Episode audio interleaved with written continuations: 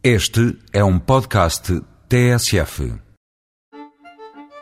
Com um ligeiro acréscimo de vinhos em competição face ao ano passado, eis que chega ao fim a edição de 2008 do Concurso Nacional de Vinhos Engarrafados.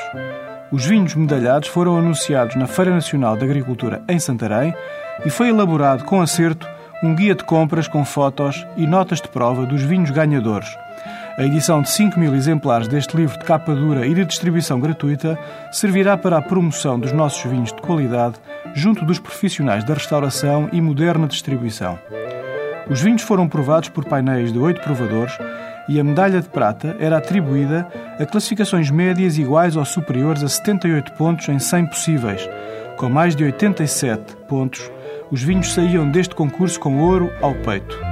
A perfeição era reconhecida com o troféu Prestige a vinhos cuja classificação média fosse igual ou superior a 96 pontos em 100 possíveis.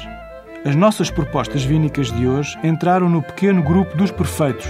Como vinho diário, provo o Conde de Ervideira Reserva, um branco alentejano com uma relação qualidade-preço imbatível. Como vinho de calendário, sugiro o Alentejano Tinto Quinta da Viçosa, de 2005, feito por João Portugal Ramos, com base nas castas Touriga Nacional e Merlot. Se não conseguir encontrar o guia de compras do concurso nacional, saiba que farei outras sugestões de vinhos medalhados em próximas rúbricas. Até para a semana com outros vinhos.